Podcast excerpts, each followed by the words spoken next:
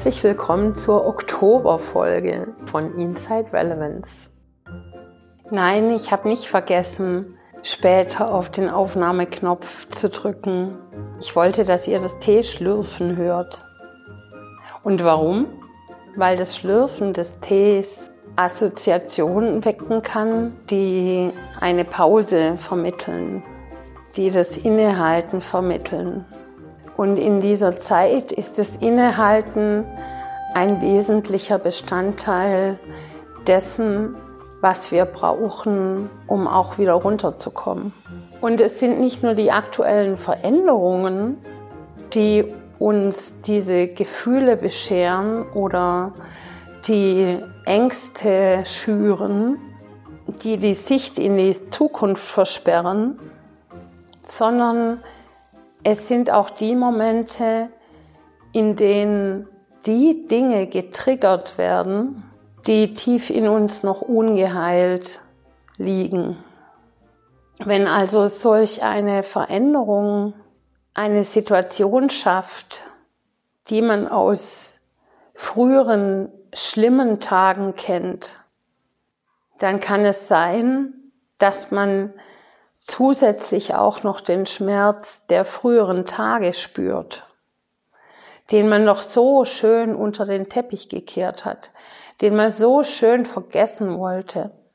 Das heißt, zusätzlich zu diesen Veränderungen um uns herum haben jetzt auch ungelöste Probleme, die in uns sitzen, eine viel größere Chance an die Oberfläche zu kommen. Die gute Nachricht ist, so schmerzhaft es sein mag, dass alte Wunden wieder aufreißen oder man sich erinnert fühlt an frühere Situationen, die einem nicht gut getan haben. So schlimm das ist, so gut ist es, weil nur dann diese Dinge gelöst werden können. Erst müssen sie erkannt werden, dann können sie gelöst werden. Also die Gelegenheit, noch tiefer zu blicken und in sich Dinge zu lösen, die mit der aktuellen Situation absolut gar nichts zu tun haben. Und es ist ein Unterschied, wenn dich was trifft oder du tatsächlich geschädigt bist oder ob dein Reagieren aufgrund alter seelischer Wunden passiert. Und da gilt es eben ganz genau hinzuspüren, was ist es denn jetzt? Wie lässt es mich fühlen? Und kenne ich diese Art von Gefühl? Ist mir das schon mal passiert, so in der Richtung, dass es dieses Gefühl ausgelöst hat? Und dann kommst du sehr schnell drauf, dass es alte Wunden aus der Vergangenheit sind, die jetzt eben zum Vorschein an die Oberfläche kommen und gelöst werden wollen. Und wie löst man sie? Indem man erstmal sie erkennt als solche. Zweitens, indem man genau hinfühlt und alle Emotionen diesbezüglich nochmal richtig drin badet und diese Gefühle da sein lässt und nicht unterdrückt, nicht wegschiebt, nicht weghaben will nicht unter den Teppich kehren, sondern denen die Berechtigung zu geben, da zu sein für einen Moment, denn sie wollen gefühlt werden. Und dazu, dafür kannst du, um sie wirklich tief zu fühlen, ohne alles zu durchleben nochmal, sondern also dir jetzt nicht vorstellen, wie das damals war und was das für Gefühle ausgelöst hat, sondern indem du dieses, die, dir diese Gefühle wieder ins Bewusstsein holst und indem du sie im Körper ortest. Wo fühlt, wo fühlst du dieses Gefühl vorrangig? Schnürst dir die Kehle zu? Lässt sich schlecht im Magen werden? Lässt sich die Schultern hängen? Lässt sich insgesamt traurig werden? Oder lässt sich ähm, von Menschen fernhalten? Lässt dich in Gedankenkarusselle ähm, versetzen. Was löst dieses Gefühl? Wo ist es im Körper zu orten? Und wie fühlt sich's denn an? So. Lässt es sich machtlos fühlen? Lässt es sich ungeliebt fühlen? Erforsche diese Gefühle. Und dann gibt's verschiedene Wege, wie du sie dann letztendlich verabschieden kannst, sodass du dieses Thema gelöst hast. Dazu gehört zum Teil die Vergebung, dem anderen zu vergeben, was er oder sie dir angetan hat. Zu erkennen, dass du daraus doch auch Nutzen gezogen hast, weil es dich im Nachhinein Dinge hat machen lassen oder die Welt hat anders sehen lassen oder bestimmte Klarheit gebracht hat oder irgendwas Gutes kam dabei raus. Was du nicht gehabt hättest, wäre es nicht passiert. Such danach, was es Gutes hat dran. Was ist das Gute an der Situation? Und dann kannst du es nach und nach loslassen. Ich mache das meistens, indem ich mit Klienten über einen bestimmten Zeitraum die Sitzung mache, wo es dann nach und nach um konkrete Schritte geht, in welcher Woche jetzt was dran ist, was ganz einfach im Alltag integrierbar ist. Da geht es dann um eine andere geistige Ausrichtung, um eine innere Haltung, die dann im Alltag geübt werden kann. Denn du willst ja nicht in diesem emotionalen Zustand verharren. Und auch wenn du jetzt noch nicht erkennst, wie viel es mit dir selbst zu tun hat, diese, äußere, diese äußeren Umstände, dann ist es dennoch wichtig, das zu tun, weil im emotionalen Zustand kannst du auch so nicht auf äußere Umstände adäquat und neutral und mit deinem vollen Potenzial agieren. Wenn du jetzt also wütend bist auf jemand zum Beispiel, weil er dich anruft und dich in einer Sitzung stört, aber das kann halt auch eine Interpretation sein von dir, eine Falschinterpretation. Der ruft halt an, der ist ja nicht zuständig, dass du nicht erreichbar bist der probiert's halt. Da geht's darum, dass du für dich sorgst und dann eben nicht erreichbar bist. Alles ausschaltest, Wege findest, wie du für dich sorgen kannst. Und das kannst du nur mit einem neutralen Kopf. Ansonsten bist du vielleicht auch gedanklich nur bei ihm. Wie kann er das machen? Jetzt weiß er doch, dass ich in einer Sitzung bin. Ja, vielleicht hat er es vergessen ist halt auch nur ein Mensch. Und diese Gefühle gilt zu heilen. Erstmal eben erkennen, dann annehmen, indem du sie wirklich fühlst. Wo sind sie im Körper? Was lösen sie aus? Eine Art der Machtlosigkeit oder sich klein fühlen. Also geh ganz tief rein, halte inne, indem du dich zurückziehst in einen ruhigen Raum oder in die Natur und wirklich dich auch traust, dorthin zu fühlen und wegkommst davon, mit dem Finger auf die Außenwelt zu zeigen. Wie kann der nur?